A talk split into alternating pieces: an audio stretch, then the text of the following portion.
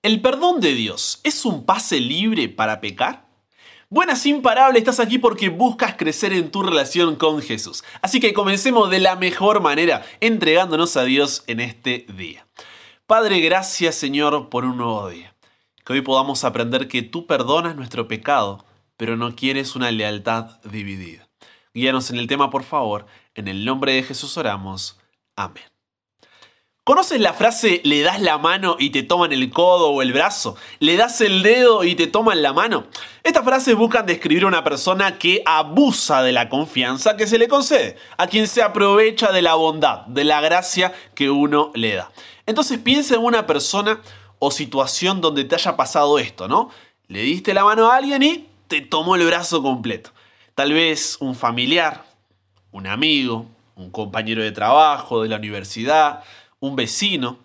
Me animo a afirmar que todos pasamos por esto alguna vez en mayor o en menor escala. Y te pregunto ahora, ¿qué emociones experimentaste en ese momento? Tal vez frustración, posiblemente ira, quizá molestia, angustia, desprecio. ¿Cómo te sentiste cuando pasó eso? A nadie le gusta dar la mano y que le tomen el brazo o dar el dedo y que le tomen la mano, porque sientes que estás confiando pero la otra persona tiene una lealtad dividida hacia ti. Se aprovecha de tu confianza, abusa de tu gracia. Sin embargo, ¿no hacemos eso también nosotros con Dios? En Deuteronomio capítulo 9 encontramos una nueva generación del pueblo de Israel que estaba por entrar allí a la tierra prometida. Y Moisés les recordó lo que había sucedido con sus padres, buscando que la historia no se repita. Entonces, Deuteronomio capítulo 9, versículo 8 en adelante les dice, En Horeb provocasteis a la ira a Jehová, y se enojó Jehová contra vosotros para destruiros. Cuando yo subí al monte para recibir las tablas de piedra, las tablas del pacto que Jehová hizo con vosotros, estuve en el monte cuarenta días y cuarenta noches sin comer pan ni beber agua. Y me dio Jehová las dos tablas de piedras escritas con el dedo de Dios, y en ellas estaba escrito, según todas las palabras que os habló Jehová en el monte, de medio del fuego, el día de la asamblea. Versículo 12. Y me dijo Jehová, levántate, desciende pronto de aquí, porque tu pueblo que sacaste de Egipto se ha corrompido. Pronto se han apartado del camino que yo les mandé, se han hecho una imagen de fundición. Versículo 15. Y volví y descendí del monte, el cual ardía en fuego, con las tablas del pacto en mis dos manos. Y miré, y he aquí habíais pecado contra Jehová vuestro Dios. Os habíais hecho un becerro de fundición, apartándoos pronto del camino que Jehová os había mandado. Entonces tomé las dos tablas y las arrojé de mis dos manos y las quebré delante de vuestros ojos. ¡Ah! ¡Qué relato! Imagina, imagina lo que es el momento, ¿no? Para demostrar cuánto aborrecía ese crimen, Moisés arrojó al suelo las tablas de piedra que se quebraron a la vista del pueblo, dando a entender de esta forma que, así como ellos habían roto su pacto con Dios, así también Dios rompía su pacto con ellos. Pero ese no es el final de la historia. Gracias a Dios que ese no es el final de la historia. Porque en Deuteronomio, capítulo 10, vemos la gracia de Dios. Deuteronomio 10, 1 y 2 dice, En aquel tiempo Jehová me dijo, Lábrate dos tablas de piedra como las primeras, esas que habías hecho al comienzo, bueno, igualitas, y sube a mí al monte y hazte un arca de madera. Y escribiré en aquellas tablas las palabras que estaban en las primeras tablas que quebraste y las pondrás en el arca. Versículo 11. Y me dijo Jehová, levántate, anda, para que marches delante del pueblo, para que entren y posean la tierra que juré a sus padres que les había de dar. ¿Qué es lo que pasó aquí? Dios había perdonado a su pueblo. Esta nueva generación contaba con el perdón de Dios. Dios renovaba el pacto que había hecho con sus padres y les daba una nueva oportunidad. ¿Qué cosa más linda que una nueva oportunidad? Pero a continuación, y atención a esta parte, Dios les dice, si les doy el dedo, no me tomen la mano. Si les doy la mano, no me tomen el brazo. Leamos Deuteronomio capítulo 10 del versículo 12 en adelante. Ahora pues Israel dice, ¿qué pide Jehová tu Dios de ti? Sino que temas a Jehová tu Dios, que andes en todos sus caminos y que lo ames, y sirvas a Jehová tu Dios con todo tu corazón y con toda tu alma.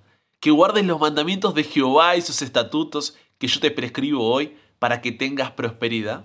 He aquí de Jehová tu Dios son los cielos, y los cielos de los cielos, la tierra y todas las cosas que hay en ella. Solamente de tus padres agradó Jehová para amarlos, y escogió su descendencia después de ellos. A vosotros de entre todos los pueblos como en este día. Circuncidad pues el prepucio de vuestro corazón, y no endurezcáis más vuestra cerviz. Y subrayo ahí esa declaración final, ¿no? Circuncidad pues, ¿qué dice? El prepucio de vuestro corazón.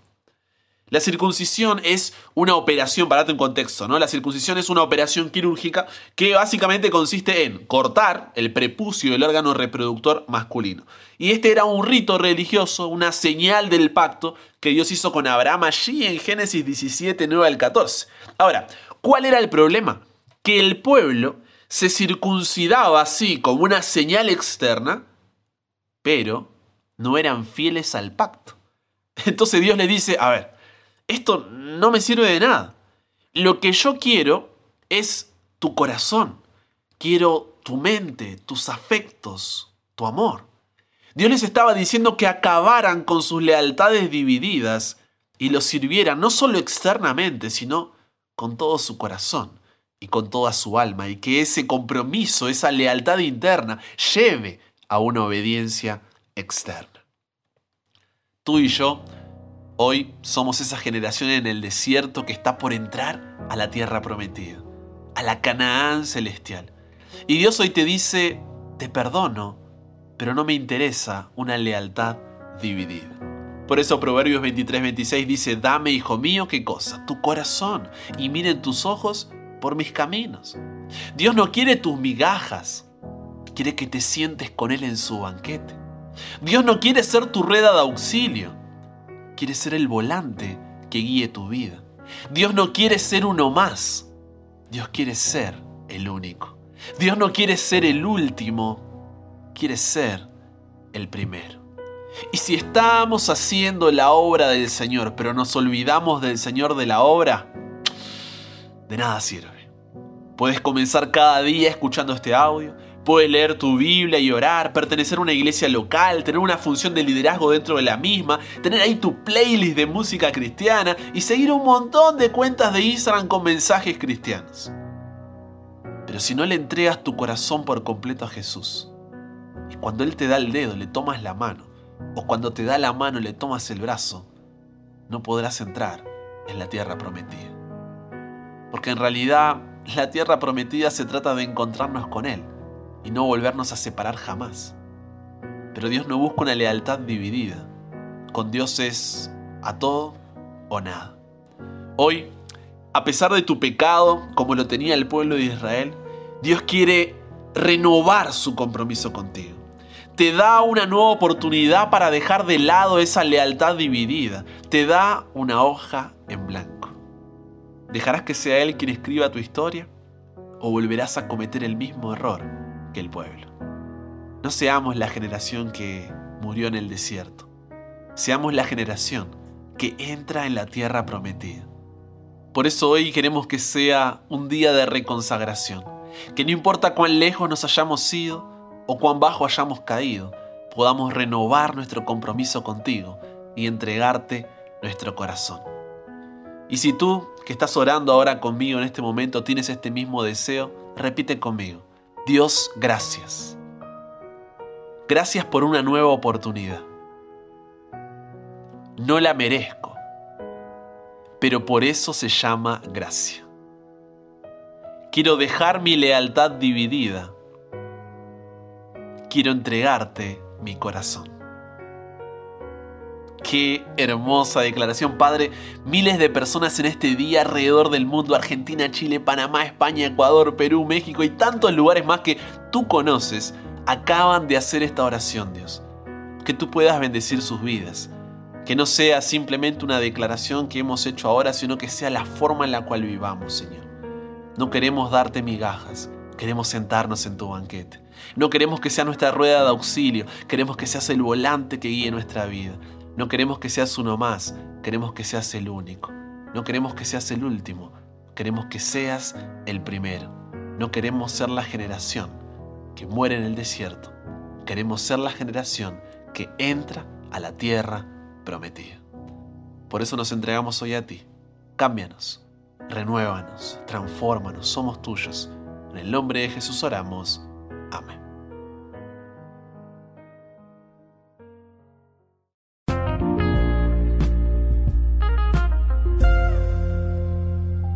¿Te quedó alguna duda, pregunta, consulta? Recuerda que puedes escribirme en Instagram, búscame como arroba chalabrian y estaré allí a tu disposición. Si todavía no me sigues allí, este es el momento de hacerlo y te espero cada día de lunes a viernes con un nuevo episodio sin falta aquí en WhatsApp para que nunca pares de aprender y nunca pares de crecer. ¿Por qué? Porque hasta el cielo no paramos.